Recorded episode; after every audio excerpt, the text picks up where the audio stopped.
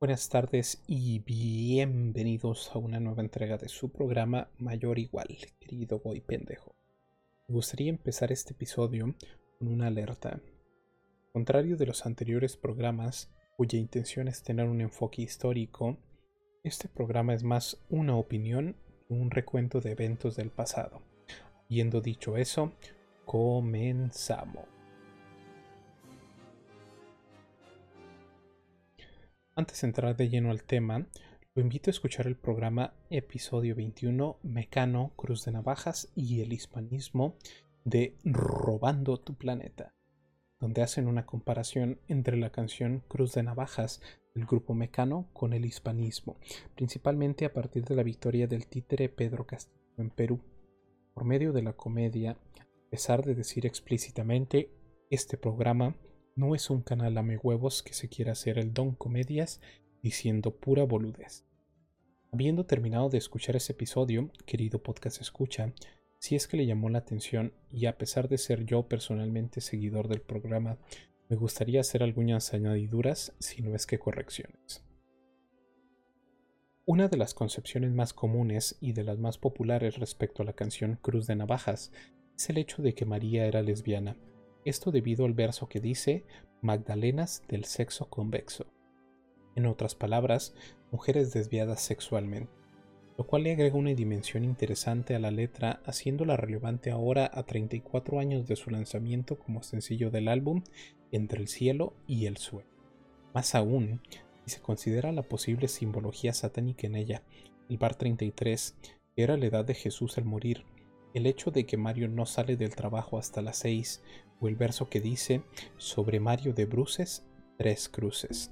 Verdaderamente se trata de una canción digna de las morras larperas, bisexuales y brujas que se han vuelto tan comunes en varias redes sociales. Y este, este fuese mi programa sobre misoginia, espérelo muy pronto, y no sobre antisemitismo, probablemente hablaría sobre cómo toda la canción es una referencia a la usurpación de la autoridad del hombre y de Dios por parte de las mujeres, cómo se relaciona con la destrucción de la familia nuclear y el sacrificio ritual de la figura paterna por medio del hedonismo, o sobre cómo la sociedad actual vende su alma para satisfacer una necesidad no vital como lo es el sexo, que por cierto es un invento judío, no el sexo, pero sí la hipersexualidad como medio de control social.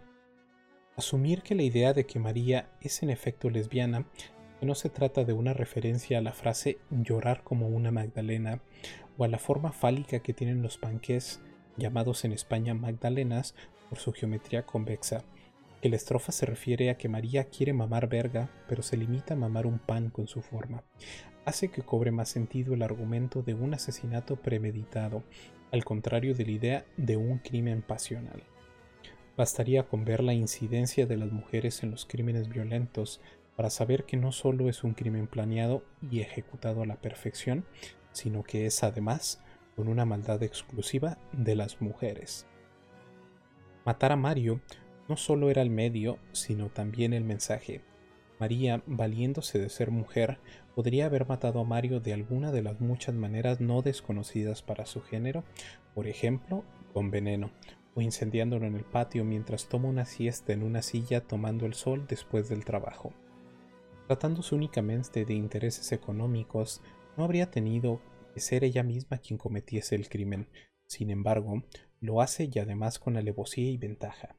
No olvidemos la frase sobre Mario de Bruces, cuyo significado es caído con la cara contra el suelo, lo cual nos da a entender que no se trató de una riña entre Mario y el amante, sino una ejecución certera con una puñalada en la frente y en el pecho, como habrá ya visto usted en videos de asaltos en Brasil y en México, aunque la puñalada en la frente podría ser simbólica. La canción es una alegoría sólida a la situación que vivimos en la actualidad de la destrucción de los roles de género, la castración física y espiritual, la esterilización química progresiva, finalmente la homogeneización de los Goyim y la destrucción de su identidad nacional. Mario es un hombre trabajador, posiblemente con sueños, que si bien degenerado por su línea de trabajo, no es esclavo del placer como lo es María, en un contexto histórico que precede al envenenamiento mental de la pornografía la sobreexposición a la sexualidad. Al contrario, María, como un paralelismo a los NPCs de la actualidad, una esclava de la hora, de la satisfacción inmediata, hedonista, capaz de destruir el futuro por minutos de placer, por la serotonina de matar a su compañero de vida. El simp, que seguramente le dio techo, comida y ropa. Todo esto a cambio de un, sal, un saludo en las mañanas volviendo del trabajo y una taza de café. Por la línea de trabajo de Mario y el hecho de que ambos trabajan, Mario en un bar y María en un gran almacén, es lógico asumir que su situación económica es probablemente media baja, por lo cual la idea de que María va a recibir una jugosa pensión por viudez es ridícula. Según la legislación actual española, la pensión de viudedad, como lo llaman ellos, es del 52% del salario del fallecido, siendo lo mínimo 522 euros al mes. No es ilógico pensar que hace 34 años fuese una cantidad mucho menor.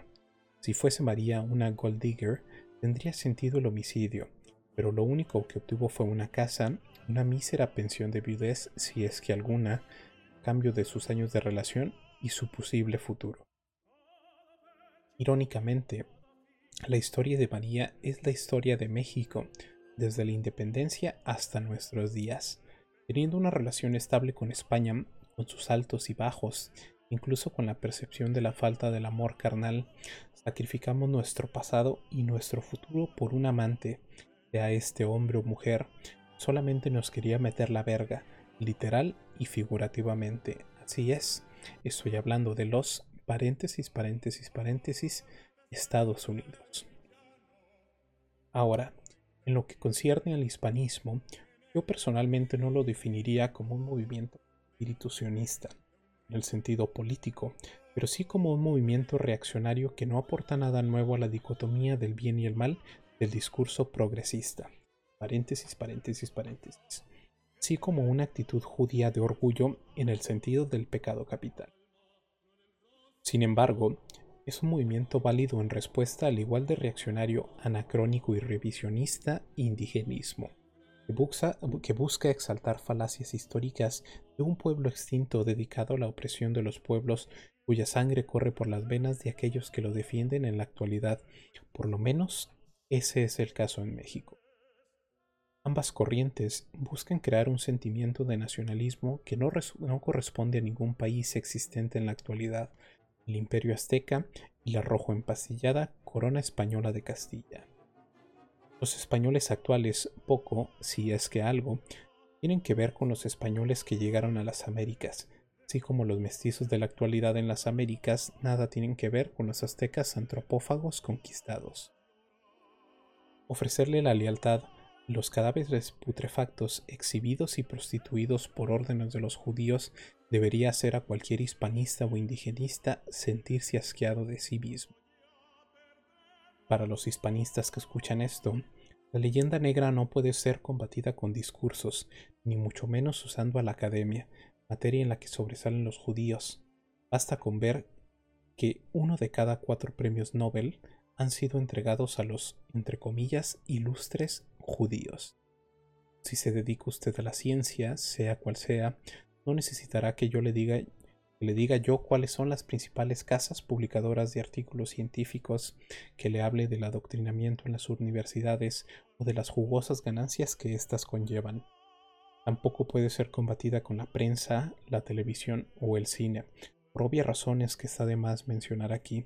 Ni siquiera los anglosajones, ya castrados en todos sentidos, se escapan del revisionismo histórico para destruir las pocas figuras importantes que les puedan otorgar un poco de sentimiento de pertenencia a su patria, en lo que finaliza el largo proyecto de mezcla de razas, homogenización de la sociedad y destrucción de la fe para asegurar a futuro el eterno servilismo de Inglaterra, así como de todo el OTAN.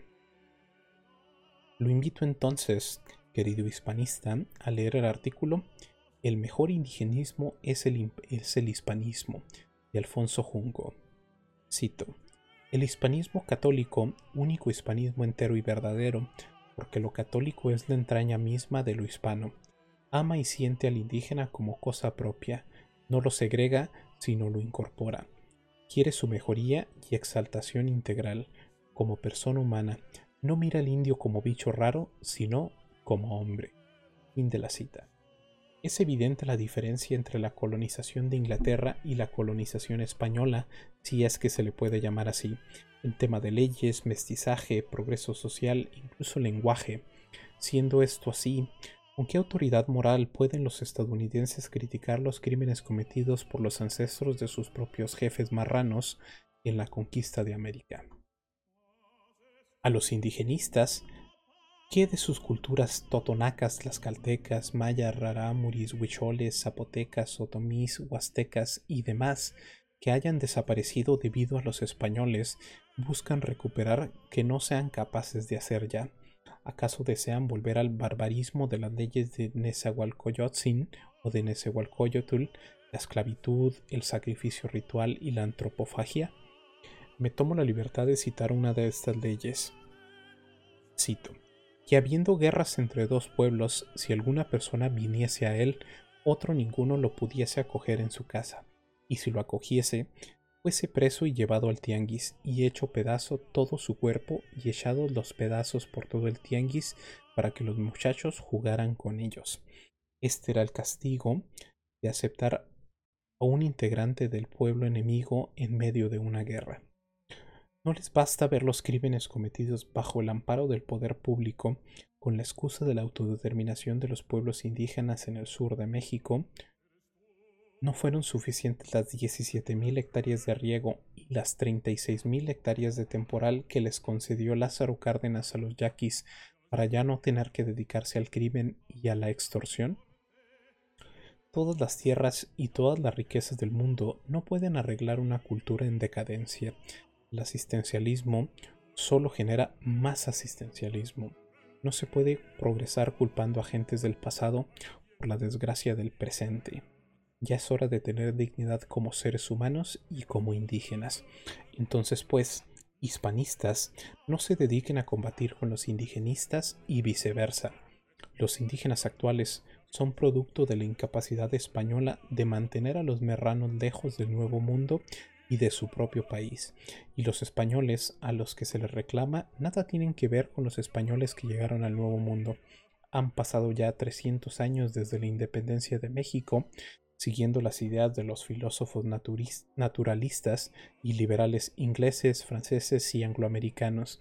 Se han determinado legalmente la autodeterminación de los pueblos indígenas, se les han dado concesiones de tierra y sin embargo siguen en la miseria. Podría entonces tratarse de un factor interno en lugar de uno externo, el origen de esa materia. Rechacemos entonces todo lo que sea masón, sionista, imperialista yanqui, como desee usted decirle, sin olvidar quién está verdaderamente detrás de todo, y no caiga en la falacia de la justicia social. La dignidad solo se gana con el sudor de la frente, algo que los judíos nunca van a poder entender ni disfrutar. La guerra intelectual se ha perdido. ¿Cómo se puede ganar en un partido donde el equipo contrario es dueño del árbitro de ambos equipos, del estadio, de la ciudad y del país? El cambio, por no hablar de una idea ridícula como la revolución, no se da en las universidades. Citando a Salvador Allende en su discurso en la Universidad de Guadalajara en 1972, cito, La revolución no pasa por la universidad, y eso hay que entenderlo. La revolución pasa por las grandes masas, la revolución la hacen los pueblos, la revolución la hacen esencialmente los trabajadores.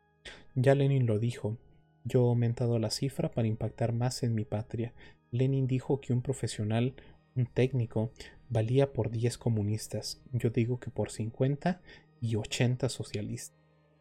Ser agitador universitario y mal estudiante es fácil. Ser dirigente revolucionario y buen estudiante es más difícil. Fin de la cita. Y usted, querido podcast escucha, es ávido consumidor de los contenidos donde participa su humilde servidor, habrá escuchado que las revoluciones no ocurren de abajo hacia arriba, sino de arriba hacia abajo. Pero el punto sigue siendo el mismo. Ni los universitarios ni los jóvenes son el centro de las revoluciones, para que dejen de andar mamando de pendejos con el lenguaje inclusivo. El catolicismo hispanista no es necesariamente contradictorio con las ideas socialistas de los países americanos, sino complementaria, siempre y cuando no sea sionista, como menciona Salvador Allende también en su discurso. Cito, la base política de mi gobierno está formada por marxistas, por laicos y cristianos, y respetamos el pensamiento cristiano cuando este pensamiento cristiano interpreta el verbo de Cristo que echó a los mercaderes del templo. Los marxistas conjugamos una misma actitud y un mismo lenguaje frente a los problemas esenciales del pueblo, porque un obrero sin trabajo, no importa que sea o no marxista, no importa que sea o no sea cristiano, no importa que no tenga ideología política, es un hombre que tiene derecho al trabajo y debemos dárselo nosotros. Independientemente de su posicionamiento en esta dicotomía, recuerden no tomar una postura sionista, Convencer a un hispanista o a un indigenista puede ser difícil, pero no imposible. No obstante, es, es imposible convencer a un judío. Recuerde, al igual que sucedió con Martín Lutero con el protestantismo, cuya una de sus principales denuncias era el maltrato de los católicos a los judíos, viendo sus inocentes aspiraciones de convertir a los judíos no solo destruidas, sino su ideología prostituida por los intereses sionistas, Cualquier postura que no antagonice los intereses sionistas los está permitiendo, y no es necesario ser judío para servir a sus intereses. Por ejemplo, Cuba, Venezuela y en la actualidad Argentina y México. Citando a Martín Lutero en su ensayo sobre los judíos y sus mentiras, cito, No es mi propósito pelearme con los judíos, mucho menos me propongo a convertirlos, porque eso es imposible. Los judíos no han aprendido ninguna lección de las terribles desdichas que han sido suyas por más de 1400 años en el exilio. Si estos golpes no ayudan, es razonable asumir que nuestra conversación y explicación ayude aún menos. Por consiguiente, un cristiano tiene que estar contento no discutir con los judíos. Desde su juventud ellos han sido nutridos con veneno y rencor contra nuestro Señor, y no hay esperanza hasta que no lleguen al punto donde su miseria finalmente los haga manuables y los haga confesar que el Mesías ha llegado y que Él es nuestro Jesús. Ningún raciocinio ni corazón humano podría otorgar estas cosas, mucho menos el amargado, venenoso y ciego corazón de los judíos. Como ya ha sido dicho, lo que Dios no puede reformar con tan crueles golpes, nosotros no podemos cambiar con palabras y hechos. Moisés no pudo reformar al faraón mediante las plagas, milagros pedidos y amenazas. Él tuvo que dejar que se ahogara en el mar. Sobre el último tema, considero irónico criticar el que el hispanismo es una imitación al sistema político de Donald Trump, para luego sugerir que el problema de la democracia es el multipartidismo y no la democracia en sí misma. Pero ese querido podcast escucha es un tema para otra ocasión. Muchas gracias por llegar hasta aquí y nos vemos hasta la próxima.